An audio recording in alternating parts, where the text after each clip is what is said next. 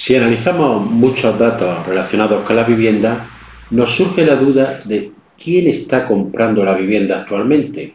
Quédate, que esto te puede interesar.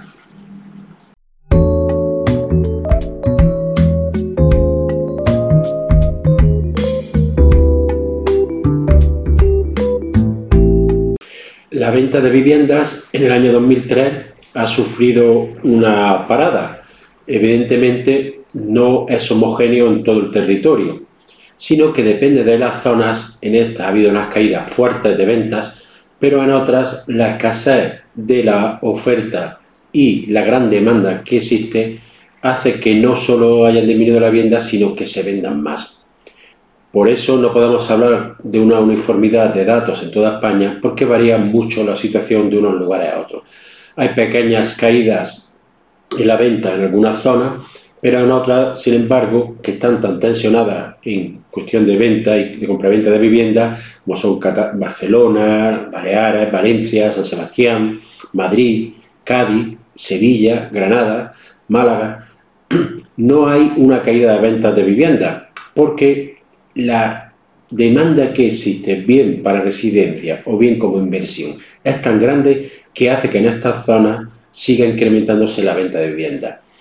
Sin embargo, en otras zonas, por otras circunstancias, no existe tan alta demanda y sí ha caído considerablemente la venta de vivienda, lo que hace que en todo el territorio nacional haya caído la venta de, de venta de vivienda en el año 2023 en torno al 10%.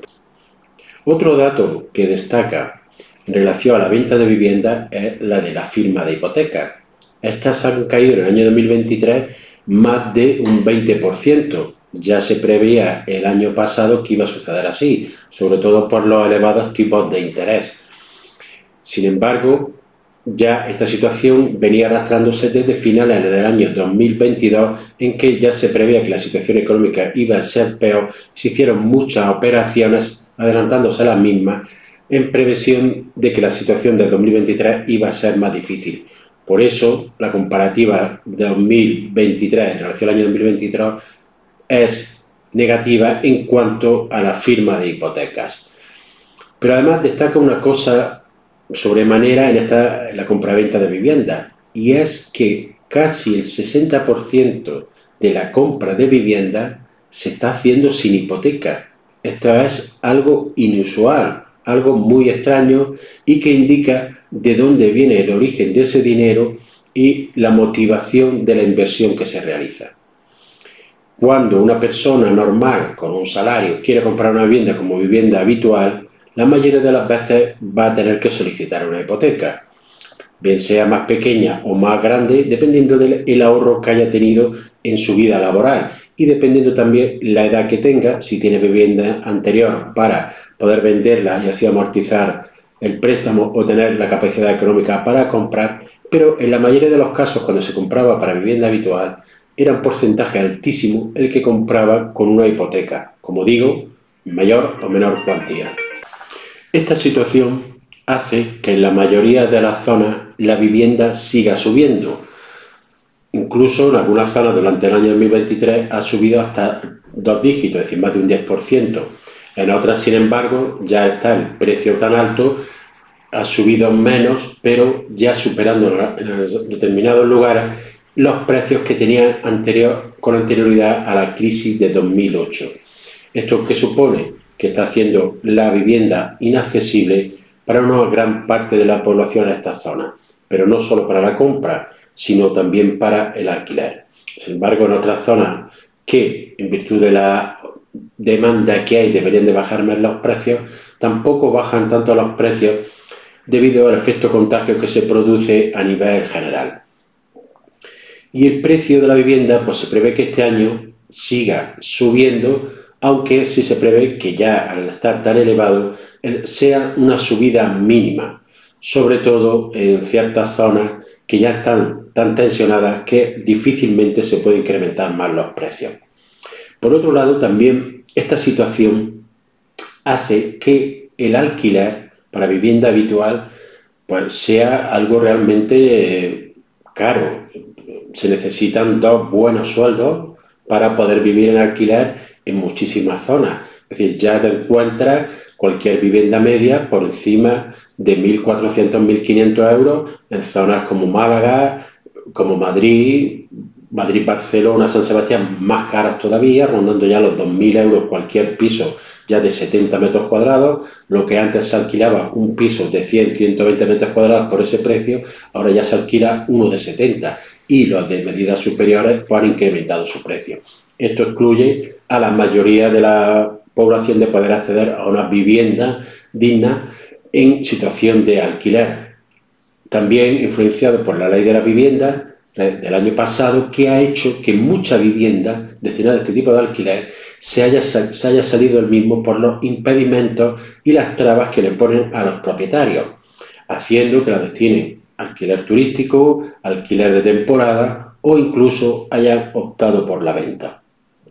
Pero aparte de la disponibilidad de vivienda para alquiler, el gran problema es el precio de los alquileres, como he dicho, en zonas que, por ejemplo, una persona que quiera ir a trabajar a, Mallorca de camarero, le es imposible poder vivir de alquiler en una vivienda para él solo. Tendría que compartirla con tres o cuatro personas para poder hacer frente a los gastos de alquiler y poder así ahorrar dinero con su trabajo habitual. Lo que hace también que esté saliendo cada vez más formas de vivienda compartida en que se alquilan habitaciones u otras formas que incluso ya se hacen a través de las grandes empresas como el co-living, etcétera, donde hay pequeños espacios individuales y zonas comunes compartidas. Por tanto, ¿quién está comprando entonces ahora la vivienda y con qué finalidad? De todos estos datos, sobre todo de que siga, que siga habiendo una gran cantidad de compra de vivienda, que haya casi la mayoría de esta compra, hasta un 60% casi, se haga sin hipoteca, da a entender que quien está comprando la vivienda son personas, empresas, fondos que lo hacen para finalidad inversora. Es decir, se compra vivienda, por ejemplo, en la zona de la Costa del Sol, la zona de Valencia, en Madrid, para invertir, para destinarla al alquiler para vacacional, para destinarla al alquiler por habitaciones o cualquier otro tipo de inversión. Y también aparte porque existe una gran demanda de inversor, de pequeño inversor extranjero, de personas físicas que están comprando en España debido a, primero, porque España, digamos, está de moda por su clima, por su comida, por su gente, etcétera, que todos ya conocemos, pero además debido a las tensiones geopolíticas que se producen en el mundo. Es decir, hay mucho comprador del norte de Europa que ante la tensión que puede haber con Rusia, ejemplo de Noruega, gente que venga de Finlandia, de Suecia, de Dinamarca, incluso de Polonia, que tenga cierto capital, ante la posible amenaza que ha podido haber de una guerra, digamos, con Rusia, pues tienen una tranquilidad de tener una segunda residencia en España donde podrían trasladarse en un momento crítico de si se produjera una situación de conflicto bélico.